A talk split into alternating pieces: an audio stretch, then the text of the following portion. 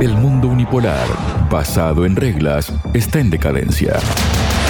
Torres más altas han caído por no hablar de reinos. Ahora todos los caminos conducen a un nuevo mundo multipolar, libre de imposiciones imperialistas. En ajedrez de geopolítica analizamos todos estos movimientos. El portavoz del Kremlin, Dmitry Peskov, ha expresado este lunes la postura de Moscú respecto al bombardeo perpetrado por las Fuerzas Armadas ucranianas contra un mercado de la ciudad rusa de Donetsk que dejó 27 muertos y varios heridos. Para hablar sobre este tema y cuestiones que están vinculadas, estoy junto al analista internacional Nicola Jadua. Nicola, bienvenido a Radio Sputnik. ¿Cómo estás? Gusto saludarte, Javier. Un agrado estar en tu programa, importante programa. Y bueno, aquí me tienes a tu disposición. Muchas gracias, Nicola. Bueno, Peskov calificó este ataque contra los civiles como monstruoso acto terrorista según sus palabras, el uso de armamento indiscriminado fue lo que causó el elevado número de víctimas entre la población. Asimismo, resaltó que el régimen de Kiev sigue mostrando su cara bestial al atacar las infraestructuras civiles, las personas, la población civil.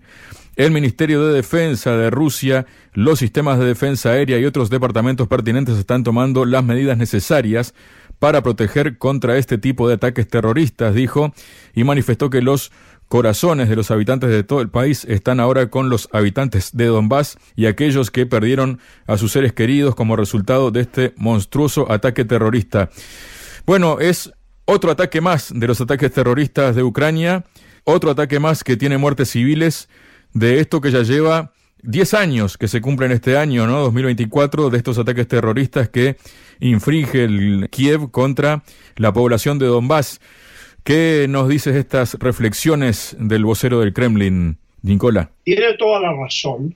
No puede ser considerado un objetivo militar el ataque a la población civil. Obviamente que es una actitud cobarde, es una actitud nefasta y que atenta contra todos los convenios que han habido sobre el respeto a la población civil en tiempos de guerra. Esto también se refleja claramente, Javier, en el hecho de que estamos hablando de un gobierno que se sostiene por dos movimientos nazis, el batallón Deira, el batallón Azov, y que tiene una filosofía nazi. De modo que no es de extrañar que gente con ese tipo de criterio estén realizando acciones tan, tan inhumanas como bombardear a la población civil. Es exactamente lo mismo que está haciendo Israel en Gaza, que es una monstruosidad. De modo que el vocero del Kremlin debe también exigir a la justicia internacional que tome parte en el asunto, porque no hay que esperar crímenes de lesa humanidad como los que se cometen en Gaza para actuar. Basta con que se esté bombardeando deliberadamente a la población civil una vez para que la comunidad internacional deba reaccionar. Así que también esto nos dice Javier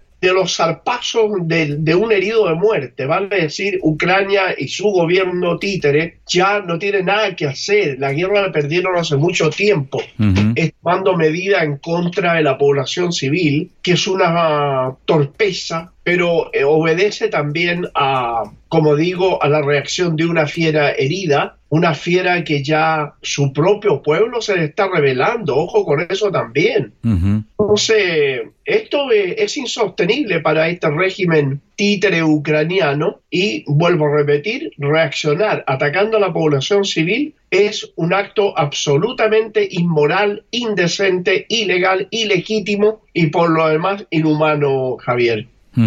También hubo una reacción, tal vez inesperada, porque tú me corregirás si me equivoco, pero hasta ahora este tipo de reacciones que vamos a comentar no se había dado, ¿no? Porque, ¿qué pasa?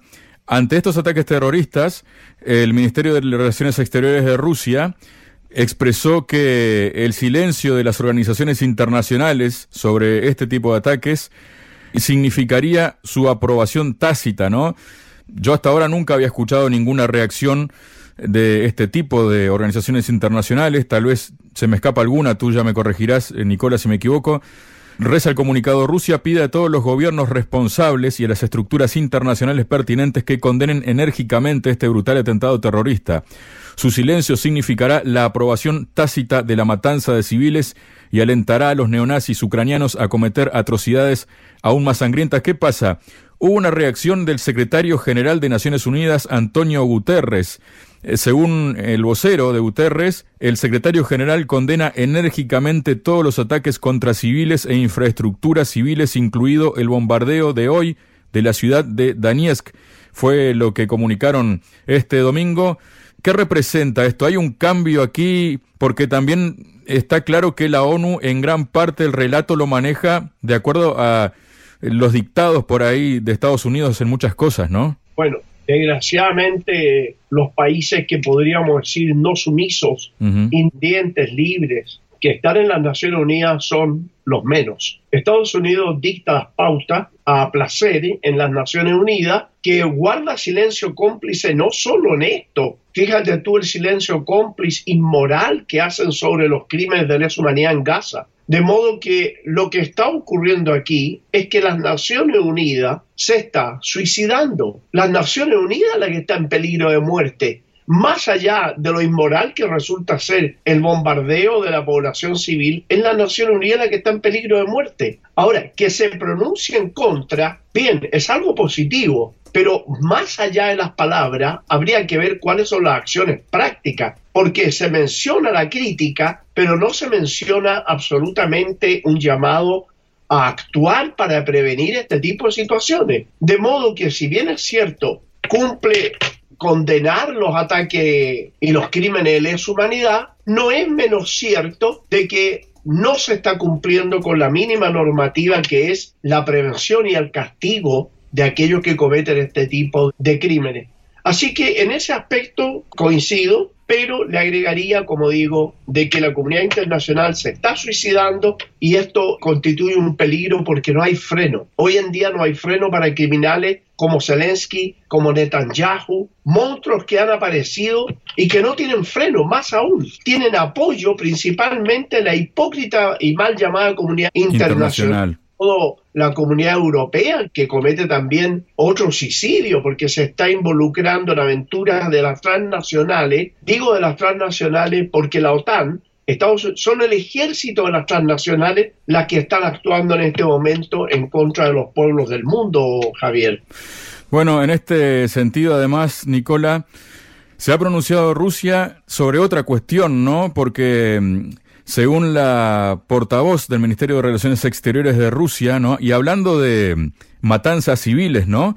Declaró este domingo que a Rusia no le sorprende que Alemania haya decidido defender a Israel en un caso de genocidio en la Corte Internacional de Justicia de la Haya, ya que el apoyo incondicional al país hebreo es obligatorio en el orden internacional basado en normas de Estados Unidos, como siempre hablamos, ¿no? Unas normas que nunca nadie las vio, pero que las saca a relucir siempre, ¿no? Como caballito de batalla el occidente colectivo para justificar cosas para un lado y para el otro, ¿no? La decisión del gobierno alemán no nos sorprende, dijo, se produce en el contexto del apoyo incondicional que Berlín siempre ha prestado a Israel sin tener en cuenta sus consecuencias. Agregó que las élites políticas alemanas parecen haberle hecho un pésimo favor a Israel. En una declaración gubernamental relacionada, Berlín se refiere a la historia alemana y al crimen contra la humanidad en forma de holocausto, reivindicándose así como experto en el exterminio masivo de seres humanos, indicó. Asimismo dijo que esa experiencia solo puede ayudar si hay arrepentimiento activo y admisión incondicional de culpa, pero las acciones de Alemania demuestran lo contrario, ya que se niega a pagar indemnizaciones a los supervivientes no judíos del asedio a la ciudad soviética de Leningrado, actual San Petersburgo, y está apoyando a Kiev, entre otras cosas. Zaharova denunció que, de nuevo, como hace 80 años, en las acciones de Berlín oficial, existe una división de las personas en función de la nacionalidad, llevada a un nuevo nivel más sofisticado. Berlín ha decidido singularizar solo una parte de su culpa histórica hacia la humanidad, el holocausto, y no considerarla en su totalidad, sino solo desde el ángulo que le es favorable. Es chocante e indignante que el grueso de los crímenes del Tercer Reich, incluido el exterminio de 27 millones de ciudadanos de la Unión Soviética, no sea considerado por las autoridades alemanas como motivo de arrepentimiento. ¿Qué nos dices de estas palabras, Nicola? Demasiado precisa, bastante clara, reflejan en la realidad de los hechos el accionar de Alemania. Los gobiernos alemanes, a diferencia de sus pueblos, porque el pueblo alemán no quiere apoyar a Israel, el pueblo alemán no quiere ser súbdito de Estados Unidos, pero los gobiernos alemanes que son y que representan principalmente a aquellos que ostentan el poder económico en Alemania y en el mundo, actúan dentro de una dinámica que contradice los propios intereses. Pero por otra parte, evidentemente que Alemania lo que está haciendo es reflejar su conducta tradicional de adicción al crimen, de adicción a los crímenes de lesa humanidad, y se siente identificado, fíjate, justamente con dos criminales de lesa humanidad, con el gobierno ucraniano que llega al gobierno por medio de un golpe de Estado de los fascistas y el nazismo, y por otro lado Israel, que tiene un gobierno y un Estado muy similar a la Alemania nazi, muy similar filosóficamente a los nazis, aquellos que se creían el pueblo, la raza superior, se encuentran muy bien reflejados en otros que creen que son el pueblo elegido. Entonces, esta situación, Javier, obviamente que refleja en la práctica de los hechos la decadencia histórica que tiene Alemania en lo ético y en lo moral. Alemania se adicta a los holocaustos. Por lo tanto, el apoyo a Israel, el apoyo a Ucrania, no es coincidente, sino que es su propia política de alianzas internacionales que lo lleva simplemente a tener una holocaustofilia, por, por denominarlo, ¿no? O esta adicción que tienen a la muerte, al crimen masivo, refleja esta decadencia perpetua que tiene Alemania en lo ético y en lo moral, Javier. Y seguimos, Nicola, con datos y hechos ¿no? que tienen que ver justamente con lo que está ocurriendo allí en Medio Oriente, porque Nuevamente se ha pronunciado la ONU ahora en este respecto sobre eh, la relatora especial precisamente de Naciones Unidas sobre los territorios palestinos ocupados, Francesca Albanese, dijo que durante la guerra con Hamas Israel mató en la franja de Gaza a una proporción de la población superior a la fallecida en los conflictos en Ucrania e Irak conjuntamente. Según la funcionaria de la ONU, desde el inicio de las hostilidades entre el país hebreo y Hamas, Israel mató al 1,1% de la población del enclave palestino, mientras que en Ucrania la cifra es de un 0,2% en un plazo más largo, y durante la guerra en Irak se mató a un 0,8% de la población. Ninguna guerra de este siglo se acerca a la campaña de exterminio de Israel en Gaza, señaló Albanese en su cuenta de X, antigua Twitter, ¿no? La relatora especial este enero ya pidió a los israelíes que ayudaran a la comunidad mundial a poner fin al conflicto en Gaza, mi apelación a los israelíes, no podemos detener esto sin ustedes, por favor, no pasen por alto la devastación infligida a Gaza, especialmente a los niños, la mitad de la población está atrapada en este horror. Esto no hace que nadie esté más seguro. Eh, ¿Qué representan estas palabras, no? En, además en el actual contexto de esa denuncia que ha hecho precisamente Sudáfrica en La Haya, ¿no?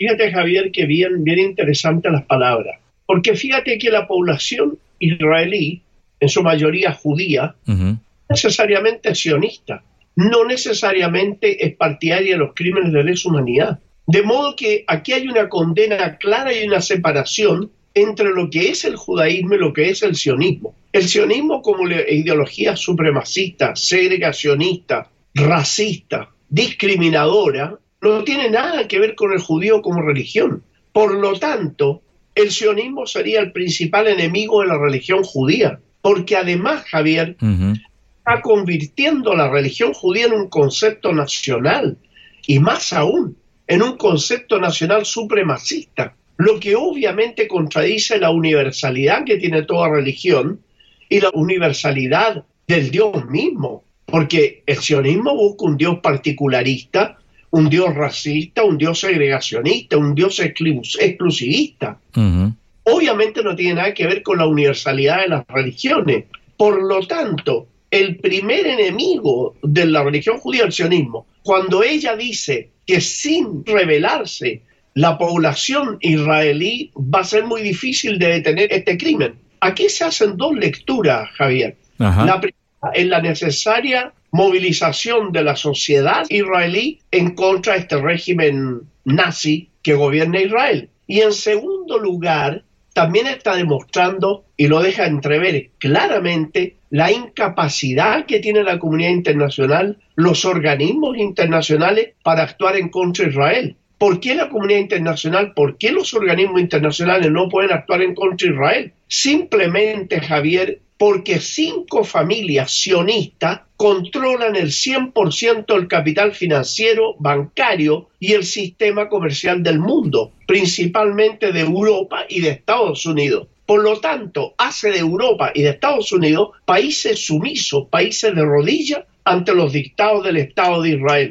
Muchos creen que Estados Unidos manda a Israel, no está muy equivocado. Estados Unidos es un puño militar de Israel, pero quien define las políticas de Estados Unidos y de Europa hacia Medio Oriente, Asia, es Israel, no Estados Unidos. Y eso explica por qué cada vez que algún gobierno dice o hace algo, o luego se ven problemas, o luego lo ven retractándose, o simplemente Israel no lo escucha. Entonces, obliga a países, fíjate, como el propio Estados Unidos, que actúa en contra de los propios intereses norteamericanos, de los propios sentimientos de los ciudadanos norteamericanos, por seguir las políticas irracionales y genocidas de Israel. Entonces, Estados Unidos se ve involucrado en una cuestión que absolutamente le daña, pero para ese gobierno norteamericano, para el Senado norteamericano, ellos tienen que obedecer las políticas de Israel, porque si no, rapidito lo sacan de ahí. El poder en Estados Unidos lo tiene el sionismo.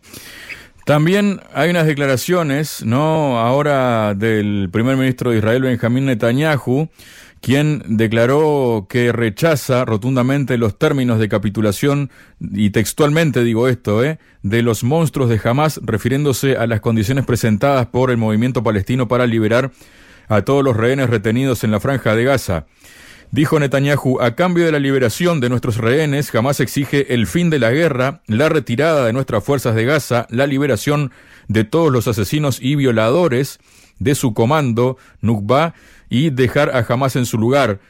Si Tel Aviv aceptara estas condiciones, los soldados de las fuerzas de defensa de Israel habrán caído en vano y no se podrá garantizar la seguridad de los ciudadanos israelíes en el futuro, valoró. Netanyahu dijo que hasta el momento han sido liberados 110 rehenes, casi todos en el marco de un acuerdo negociado a finales de noviembre por Estados Unidos, Qatar y Egipto. A cambio, las autoridades israelíes pusieron en libertad en aquel entonces a decenas de mujeres y reclusos palestinos menores de edad de sus cárceles. El primer ministro aseguró que sigue trabajando las 24 horas del día por conseguir la liberación de todos los rehenes sin especificar el número, no obstante los planes de una victoria total y la eliminación de Hamas se mantendrán y Gaza debe ser desmilitarizada y puesta bajo el pleno control de seguridad de Israel, dijo, ¿no? Hay que recordar que esta postura de Tel Aviv sobre el control de todo el territorio al oeste del río Jordán no es negociable, según el jefe del gobierno, quien ha defendido esta posición frente a una gran presión interna e internacional. Un portavoz de Hamas declaró a mediados de este mes que el paradero de muchos de los rehenes se ha vuelto desconocido en las últimas semanas y que los más probable es que muchos hayan muerto a causa de los ataques, mientras que el resto corre un gran peligro cada hora. El vocero responsabilizó a los políticos el ejército de Israel de estas muertes y de los riesgos, pero señaló que encuentra prematura cualquier conversación antes del cese de Israel. Y hay que tener en cuenta, ¿no? que esos presos, ¿no? A los que Netanyahu califica como asesinos y violadores, entre muchos de ellos hay niños, ¿no? Evidentemente, evidentemente. Fíjate que la cantidad de niños y mujeres que se encuentran detenidos bajo la perversa forma de o fórmula, ¿no es cierto?, de detención administrativa, eso es una perversidad total. Por otra parte, Javier, acá hay cuestiones que son muy ciertas. En el caso concreto de los planes israelíes para Gaza, primero hay que aclarar, no le interesa a él, a Netanyahu ni a su gobierno, no le interesa la vida de los judíos. Eso de partida. Lo que les interesa es el gas que hay en Gaza, porque el manto de gas de Gaza llega hasta Chipre, Javier. Podría mantener a la humanidad por muchos años. Eso es todo lo que le interesa. No le interesa la vida de los judíos, no le interesa salvar judíos ni nada a él más aún. La doctrina Hannibal la han estado aplicando a cabalidad, que es matar a sus propios prisioneros para no tener nada que canjear. Entonces, aquí volvemos a la pregunta anterior, es la sociedad judía la que tiene que rebelarse contra ese gobierno, porque ese gobierno aún teniéndolo a la vista, los va a matar a los prisioneros, porque lo que les interesa a ellos no tener nada que canjear. Lo que les interesa es desocupar Gaza de palestinos, hacer de Gaza una ciudad inhabitable para poder ocuparla fácilmente. Entonces, volvemos atrás, fíjate, a lo que decía la representante de la ONU. Acá es el propio Israel, la propia población de Israel la que tiene que rebelarse contra los genocidas. Son ellos los que tienen que rebelarse, Javier. Muchas gracias, Nicola. No, gracias a ti, Javier. Un agrado, un agrado estar en tu programa tan interesante. Sputnik. Contamos lo que otros callan.